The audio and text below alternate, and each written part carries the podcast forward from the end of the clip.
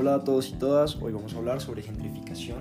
Eh, yo soy Andrés Echeverry y me encuentro con Natalia Arias, quien eh, en orden de, dar una discusión interesante y, convertir esto en, una discusión abierta sobre diferentes puntos de vista, sobre el desconocimiento y el conocimiento de lo que se pueda tener y lo que se crea tener respecto a la gentrificación y específicamente los procesos de gentrificación dentro de la Candelaria en el centro de Bogotá. Eh, bueno, Natalia, te dejo para que hagas una presentación y, nos cuentes un poco de qué, sabes o qué desconoces de, la gentrificación. Bueno, yo soy Natalia Arias, un gusto y sé muy poco de la gentrificación. Lo que tengo entendido eh, es que básicamente son reformas o actualizaciones que se dan en distintos sitios en emblemáticos de ciertas ciudades. En este caso, pues de Bogotá. Bueno, lo primero es eh, más o menos los, los, acercamientos que se tienen fuera de la academia, digamos, un ejercicio muy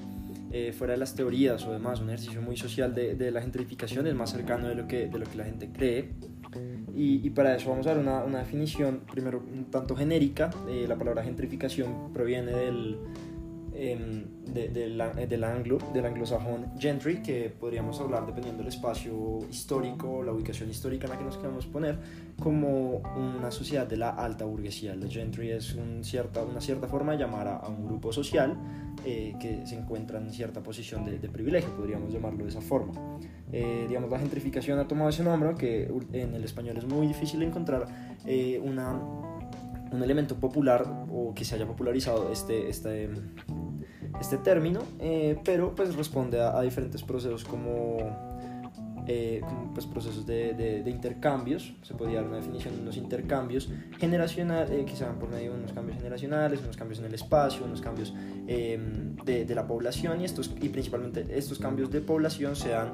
en pro de una, de una clase social por encima de la otra que se ve afectada. Eh, digamos, la gentrificación puede pasar puede, por muchos elementos, pero pues lo primero es tratar de definir un poco, y, es esencial tratar de definir un poco lo que es el, territorio. Y en ese orden hay una, hay una frase em, de Italo Calvino, en las ciudades invisibles, y dice, las ciudades son un conjunto de muchas cosas, memorias, clases, signos, de un lenguaje, son lugares de trueque, como explican todos los libros de historia económica. Pero estos trueques no lo son solo de mercancías, son también de ilusiones, de palabras y de, deseos o recursos. Entonces en ese sentido hablamos de la ciudad y principalmente del espacio o el territorio, no como unos elementos construidos o unos, unos desarrollos completamente construidos por nociones como alto, ancho, eh, coordenadas y, elementos completamente racionales o gráficos o, matemáticos, por decirlo así, eh, cuantificables, sino que también tiene muchas construcciones eh, simbólicas, tiene construcciones que responden a elementos sociales propiamente dichos, que, que, se perciben y se desarrollan, digamos, en ese sentido. Eh, Natalia, digamos, eh, los primeros, eh, lo primero que uno puede llegar a, a, definir, unas definiciones del espacio, unos ejercicios de, de, construcción del espacio y de la teoría del espacio. Tenemos a David Harvey que nos presenta pues la grilla de, espacialización y eh, digamos estamos hablando de prácticas materiales, eh, representaciones del espacio, eh, espacios de representación. también en estos mismos espacios también se dan las, las simbologías, lo, concebido como el espacio como, o como pensamos el espacio de ciertas formas y también pues digamos en las materiales tenemos lo experimentado. En, ese entendido y, desarrollando pues avanzando con lo, con lo que se ha dicho de la, de la gentrificación, eh, podemos pues, em, tener, tener un, un, avance amplio sobre cómo podemos pensar la gentrificación dentro de, de procesos de, de, intercambio mercantilizado y de, de construcciones de, los espacios a partir de ciertos cambios de clase. Entonces, Natalia, digamos, has estado tú en el, ahora te pregunto yo y cambio un poco el rol, ¿has estado tú en la Candelaria? Sí, he pasado por fuera, me parece que es muy linda, pero no he tenido la suerte de entrar a las casas. Ok, ¿tú, tú más o menos quién crees que vive en la Candelaria, así como a grandes rasgos? Diría yo que gente de clase media baja. Sí. No creo que la alta esté ahí. Ok, bueno, eso es súper eso interesante porque, digamos, la gentrificación no, no, no necesariamente tiene que ser un proceso de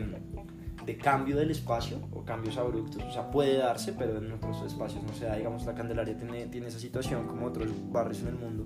Podemos estar hablando, por ejemplo, de, de La Boca en Buenos Aires eh, o del, de los centros históricos, principalmente, digamos, ciudades como el centro, el centro histórico, centro artístico de, de Barcelona, por ejemplo, de Madrid también. Eh, son lugares donde eh, por la protección o las políticas de protección arquitectónicas, digamos, de esto de los patrimonios y, demás, eh, pues no permiten que hayan cambios completos en la estructura. Entonces, en estos casos, como el de la Candelaria, que lleva más o menos unos 40 años, principalmente desde hace unos 40 años, se ha visto estos, estos cambios o estos, estos procesos de gentrificación y de renovación urbana, en, en el entendido pues de, de, que no se cambia a, no se cambia las, las estructuras eh, arquitectónicas, no se cambian los, sí, la, la, el, material, por ejemplo, que, construye el, el paisaje eh, del barrio, por decirlo así, sino que se hace un cambio de la, de la población propiamente. Entonces, digamos, para por un poco la sorpresa de Natalia, hay diferentes, eh, los estudios más o menos o estadísticas que se han hecho, es que la Candelaria, pues durante más o menos desde hace 40 años, ha, ha, ha visto un, un, un amplio y, gran, una gran disminución o cambio de, de, clase que la habita. Digamos, las personas que habitan eh, la Candelaria hoy día no son personas de clase media o baja, sino que en su mayoría son eh, propietarios, los propietarios de las casas casi siempre son extranjeros primero, que tienen unos pues, grandes ingresos y por medio de las remesas también eh, aportan, aportan al país y, diferentes ingresos. Y se ven pues muchos em, teatros, talleres, comercio en general, zonas que no eran tan comerciales, se han, se han vuelto comerciales por, por, la misma ubicación y el mismo atractivo turístico que tienen, digamos, eso de, de cuando se habla de gentrificación se habla un poco del barrio de moda, entonces podemos decir que esta historia colonial eh, repercute en que esté de moda o que tenga ciertos eh, caracteres trending de, del, del, barrio. Y, y, se ha visto una reducción de muchas, muchas personas que originariamente habitaban allí y, y, se apartaban, o más o menos, se han, se han, han, salido, porque el precio de la vivienda se hace más caro, porque el precio de la renta se hace más caro, porque cada, cada arreglo, cada cambio, pues digamos en términos de arreglos, en términos muy mercantilizados, eh, de, de, cambios dentro de la experiencia del espacio, repercuten en los precios que, que tienen que, que, que abrazar los,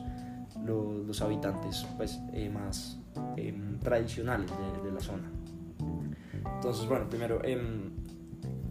no sé si hasta el momento tengas alguna duda sobre gentrificación, quieras hacer alguna pregunta y vamos, vamos puntualizando. Me gustaría añadir que en la cita de Ítalo, creo que también es importante tener en cuenta todos los momentos, memorias y recuerdos y vivencias que las personas van creando allí, ¿sí? No simplemente es un lugar donde habitan las personas, sino lo que sucede y con quién comparten de cierta forma también esos espacios. Porque muchas veces las personas tienen la casa eh, como de la familia, por decirlo así,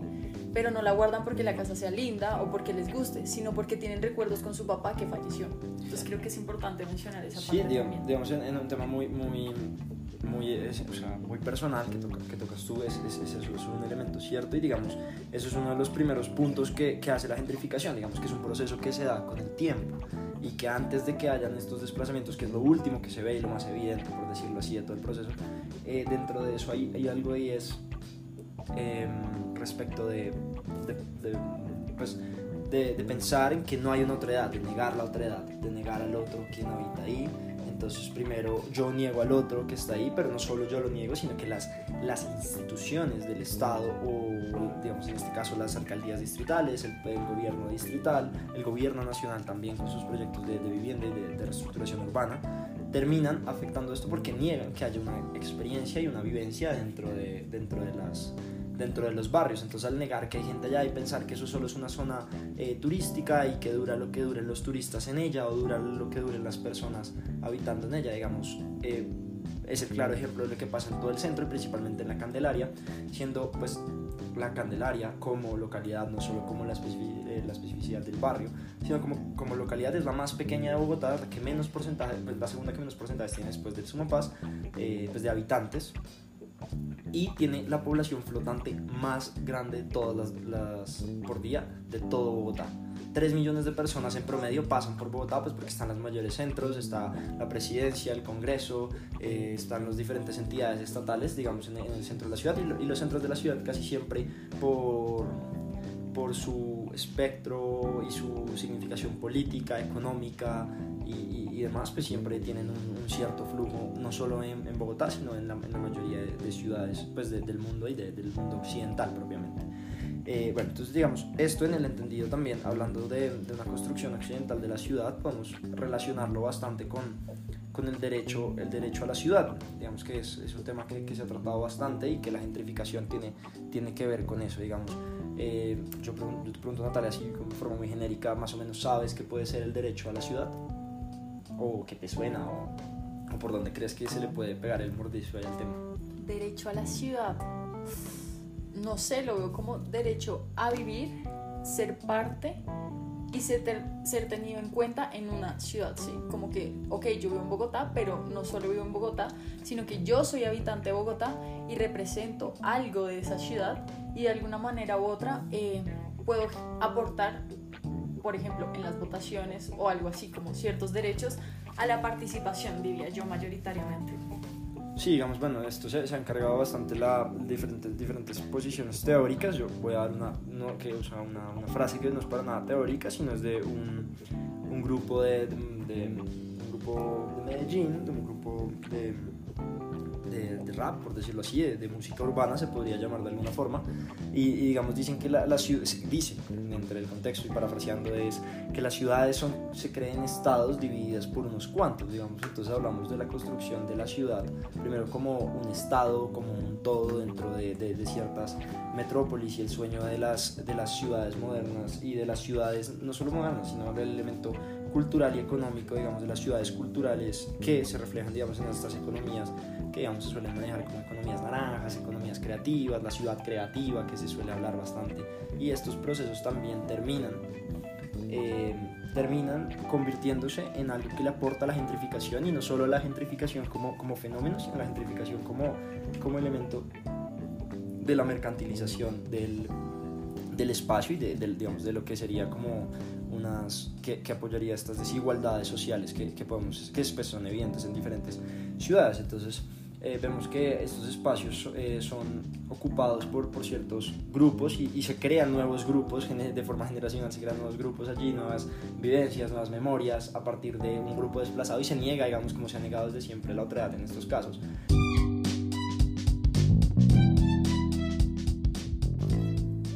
Eh, nuevas clases sociales que, que, propiamente lo que, lo que podemos estar viendo ahí es que esos relevos en, en, su primer momento se ven como y se suelen ver como algo positivo ¿sí? Esta, pero el plan de, de esto principalmente es problematizar eh, esa visión de, lo positivo, problematizar también digamos elementos como el arte, elementos como la creatividad dentro de las ciudades cuando esto responde a procesos digamos de, de segregación, de negación de, de la otredad eh, que afecta a los procesos de alteridad y que, que construye un, elemento social de la ciudad que, que, se rompe y que, que, al final termina respondiendo a ciertos eh, beneficios o, o, ciertos intereses de una, de una clase o una posición dominante que casi siempre guarda la, la posición, digamos, en una, en una sociedad rentista que guarda una posición de superioridad por medio de, pues, de la, la posesión de la tierra y de, y de los procesos eh, de, entre clases o estos conflictos entre clases que, que, se evidencian digamos en las ciudades como, como un todo y como un, un, una parte también de, de, de, algo más entonces Natalia pues digamos una pregunta ahí o para, para avanzar digamos también con, con, el tema y con lo que quiero tocar es eh, no sé ¿has ido a Wynwood en Madrid en Miami perdón eh, los murales. No, no he podido ir. Sí, tengo muchas ganas, pero sí lo he visto. O sea, pero estoy ubicada, sé lo que es. Digamos, eso es un proceso muy claro de gentrificación. Este, este barrio donde, o esta ubicación, este espacio donde queda, donde queda hoy día Winwood, los Winwood Walls y todas estas presentaciones, que manejan dos, dos conceptos que me parecen sumamente, sumamente interesantes y para, y para conflictuar realmente, eh, para, para realmente dar una crítica a estos temas también de gentrificación saliéndonos, digamos, aparte de, de, de, la Candelaria, pero aplicándolo a ello también. Es, este barrio se, llama, eh, se llamaba en su momento Pequeño San Juan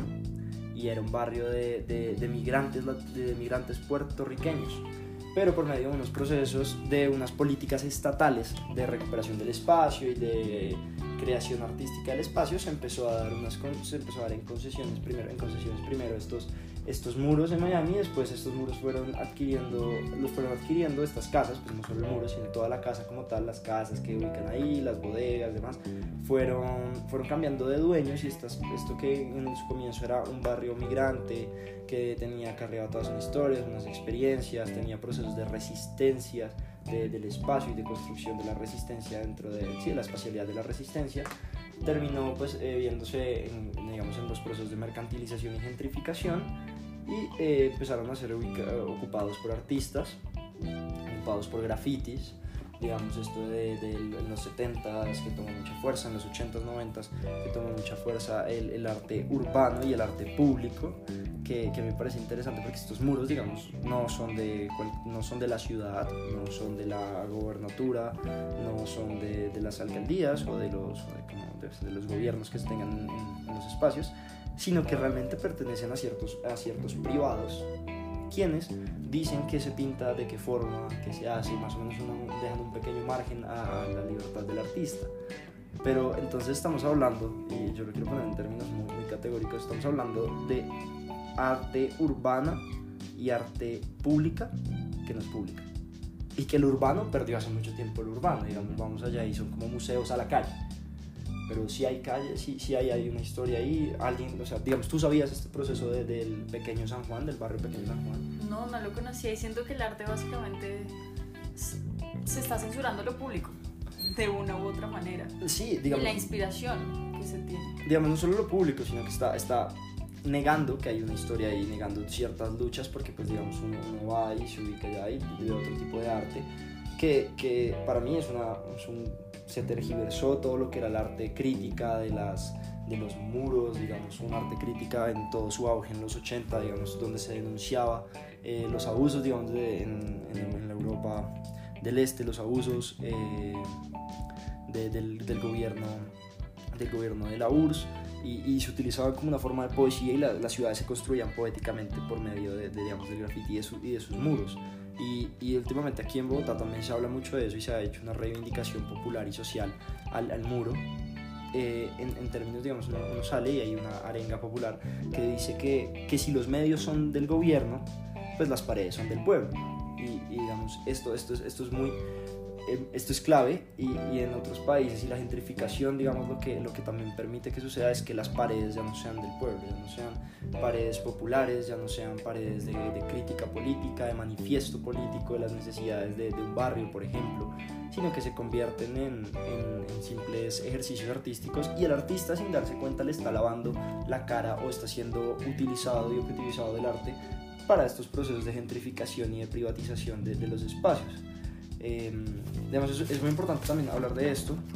y de cómo en Bogotá y los, y los proyectos em, de las alcaldías, eh, de las, sobre todo la, alcaldía em, anterior, nos habla de, de digamos, está en, términos del gobierno, vemos en el centro está el proyecto Ministerios, por ejemplo, un proyecto de, de ocupación por medio de, de, creación de los ministerios, una ubicación estratégica para crear ciertos espacios eh, burocráticos o la construcción del espacio público como unos espacios burocráticos del Estado, relaciones estatales con, con el espacio. Y esto se da sin, sin, sin verse a, a, a los pues, quienes ocupan los espacios, digamos. Eh, Natalia y yo más o menos eh, tuvimos la oportunidad de, de, de, estar en espacio Odeón y ya, ya recapitularemos sobre, sobre esa experiencia y sobre lo que, lo que esto nos muestra pero digamos hay diferentes, eh, hay un proyecto artístico también propiamente, no solo los proyectos estatales, sino proyectos privados o de iniciación privada que se llama Barcum. Digamos, es un poco la, las paradojas que, que, uno no encuentra a la hora de caminar por el, por el, o que uno no percibe tanto a la hora de caminar por el, por la Candelaria. Barcum es un, es un proyecto de, de, artistas en las cuales las casas de la Candelaria se abren en diferentes calles y allí se presentan eh, obras de arte dentro de las casas y es más o menos mostrar el taller del artista y tener una experiencia directa con el taller del artista. Esto puede parecer, o sea, está bien, pero volvemos al mismo tema, digamos, desde lo de Pequeño San Juan y de Winwood Walls,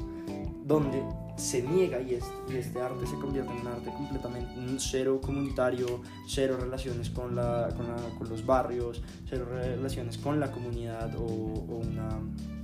unos ejercicios, digamos, que, que, que demuestren porque sean esto y paradójicamente se ven muchas denuncias, digamos, a los procesos del capitalismo y la mercantilización. Entonces el artista critica algo mientras incluso aporta a, a ese mismo proceso. Entonces eso es, eh, pues más allá de que sea interesante y que sea muy bonito, pues, pues al fin y al cabo termina afectando eso. Y, y principalmente los, los, proyectos, digamos, el POD distrital y sí, de organización territorial, proyecto de organización territorial de, de, del distrito, eh, gratamente el, el, del gobierno, el gobierno distrital actual, tiene una, una, relación, tiene los ojos puestos en digamos, una ciudad cuidadora que de pronto no cumple con todos esos aspectos, pero en términos de, de, de espacialización y de, de, construcción del espacio, eh, pues tiene relaciones con, eh, como entender el territorio como una construcción, eh, no, no, solo pues, digamos, de, concreto y cemento, sino de, todos unos unos aspectos culturales, sociales, que influyen, digamos, como, como bien lo hemos, lo hemos, hablado. Entonces yo, yo quiero una, una reflexión pues, eh, con lo que hemos visto más o menos con los ejemplos que, que, se, han, que se han intentado ubicar, una reflexión tuya, Natalia, respecto de más o menos cómo percibes ahora, o bueno, no digo que esto haya cambiado la visión completamente, sino de cómo percibes tú estos procesos de gentrificación o estos, estos grupos de arte que se ven, digamos, inofensivos en alguna forma, eh, y, y, cómo, digamos, llegar a, cómo lo pro, qué otros problemas encuentras tú, cómo problematizar más este tema. Pues en la teoría yo lo realmente bien, la verdad es que me gustan los espacios,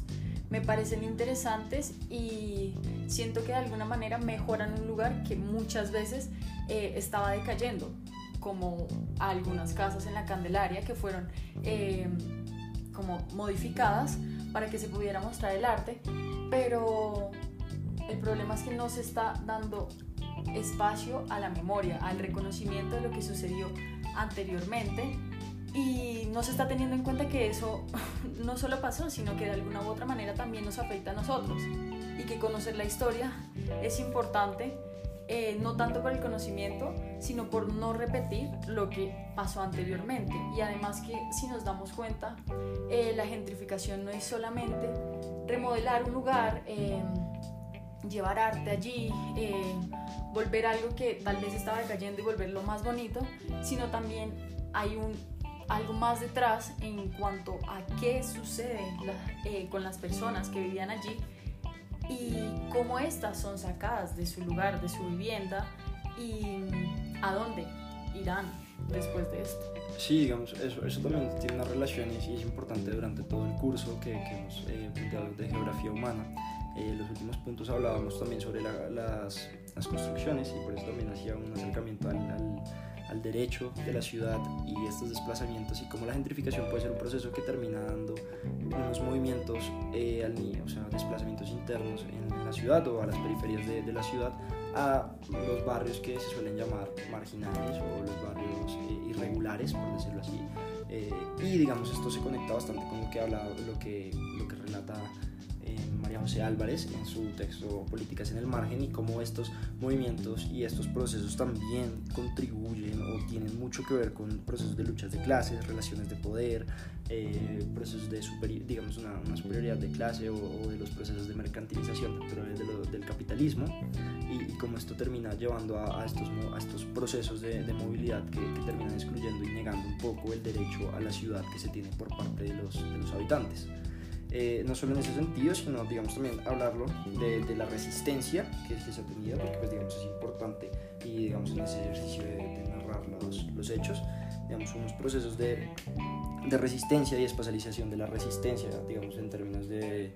Mary Doisy, y, y, digamos hay, hay uno que, que a mí me marcó bastante conocerlo y es el Centro No Se Vende, el Centro Se Defiende, digamos que es una iniciativa que se tiene, que va acompañada digamos de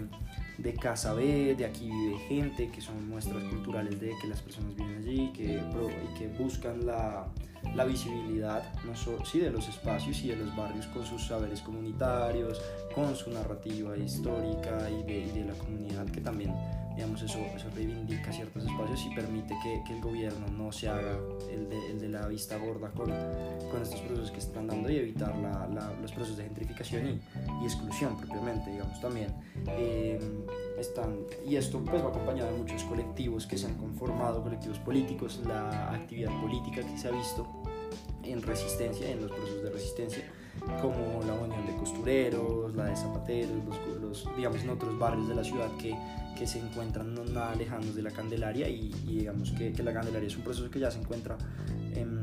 propiamente avanzado, son 40 años desde, más o menos se puede tener en cuenta los últimos 40 años de gentrificación de la Candelaria y todo este proceso de recuperación del centro histórico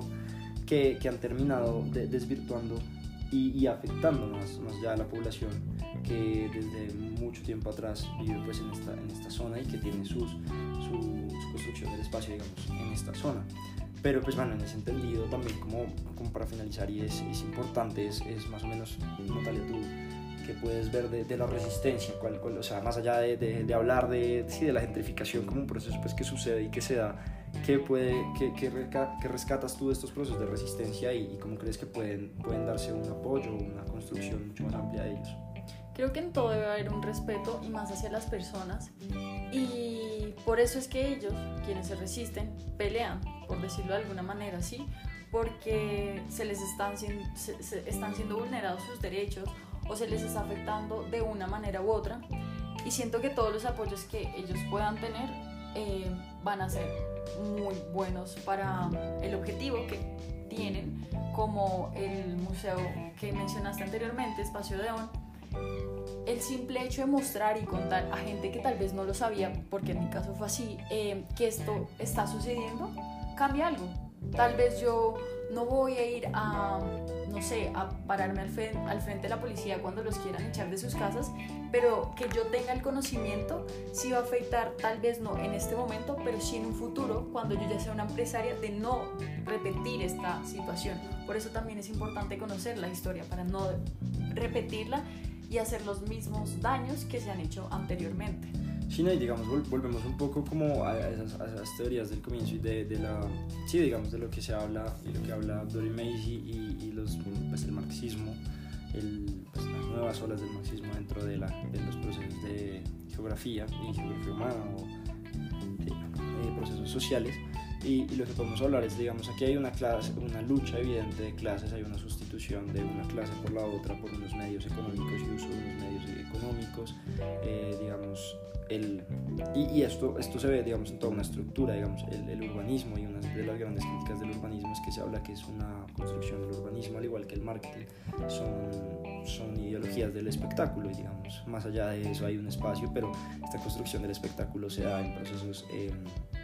propiamente del, del capitalismo y de, de, las dinámicas que puede dejarnos este, sí, los, las propuestas neoliberales, la disminución de, del, del, Estado y la privatización ¿no? excesiva del Estado. Entonces, esto, digamos, no solo, no solo invita a ver la gentrificación como, un proceso evidente y, y, que se da, sino también pensarlo en términos de, de, de, un, de una totalidad o, o, de circunstancias totales, pues porque la, el caso de la Candelaria en Bogotá no, no, es, no es, exclusivo, digamos, hay, hay muchos casos, eh, el caso de la zona del Parkway, eh, abajo de la, de la, Soledad, digamos, eh, son procesos que también se han dado y donde se han visto un claro cambio de, cambio de, de, de digamos, cambios generacionales y procesos de, gentrificación y, procesos de gentrificación y, y, cambios, digamos, en las poblaciones que, que ocupaban ciertos espacios.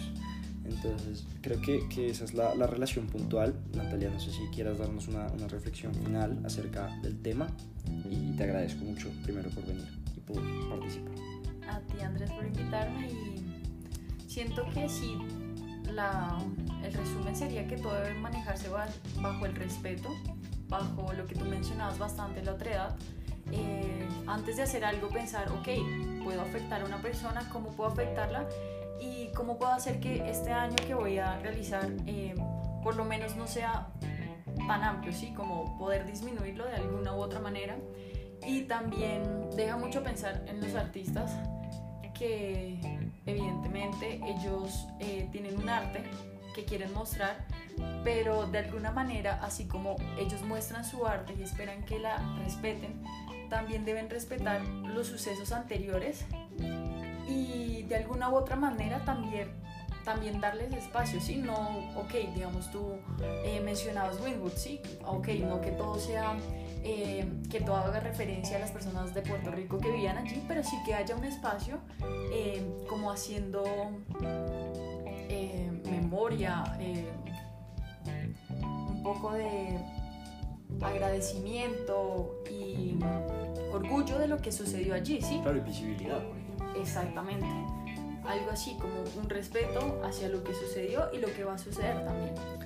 Sí, y de pronto de, una forma última y una reflexión que he escuchado yo en, en procesos pues estudiando un poco y, tratando de darle una dinámica a lo que es el podcast, a lo que es la, la academia en términos de, de, acercar más esto a, las personas. Y es, es, una reflexión en que en un barrio un artista termina un barrio, un popular de una ciudad cualquiera. El artista hace un graffiti graffiti en todo un muro, hace todo un mural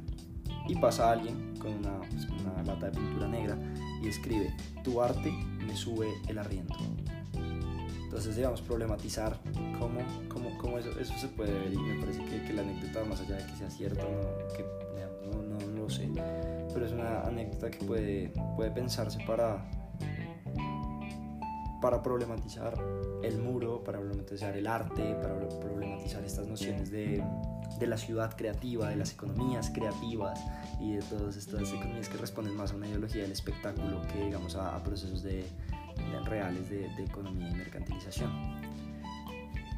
Siento que también es importante e interesante ver cómo esto se ve afectado no solo por lo que se haga en la pared, sino por quien lo haga, porque muchas veces, como mencionaba Andrés, hay murales, Dios mío, realmente artísticos, o sea, muy, muy, muy bonitos, que los dañan, los borran, dicen no, eso eh, está mal, llega la policía, eh, puede llegar a afectar a la persona que está haciéndolo. Pero por otro lado vemos un caso puntual cuando Justin Bieber vino a dar un concierto aquí en Bogotá, que estaba toda la policía cuidándolo y, y él lo único que hizo fue una, un, un graffiti de una mata de marihuana y unas rayadas, pero realmente no era lindo, sí, o sea, era muy feo, no, solo eran rayones, no era arte. No, pero pues digamos, y bueno, y aparte de eso que después terminó costando bastante, bastante en el, en el mercado, pues por, por, la persona que lo hace, y eso también demuestra, digamos, la persecución de, de ciertos eh, artistas o de ciertas, cierta arte desvalorada por el hecho de que no responde a, estas, a estos procesos de, digamos, o estéticas. Eh, estéticas que al final terminan respondiendo también a procesos de, de clases y a ciertas luchas de clases implícitas en la construcción del arte y de los espacios. Entonces, esa, pues, esa, esa, esa reflexión, esa, esa, última anécdota me parece valiosa e interesante para, para pensar un poco más allá de, toda la construcción del espacio en Bogotá y de cómo, cómo se está viendo esto, principalmente digamos, en, la Candelaria, llevando, tratando de recoger vivencias o experiencias que, que hay en otros lugares o que uno puede haber eh, conocido de primera mano o por relatos o por la, pues, los eh, diferentes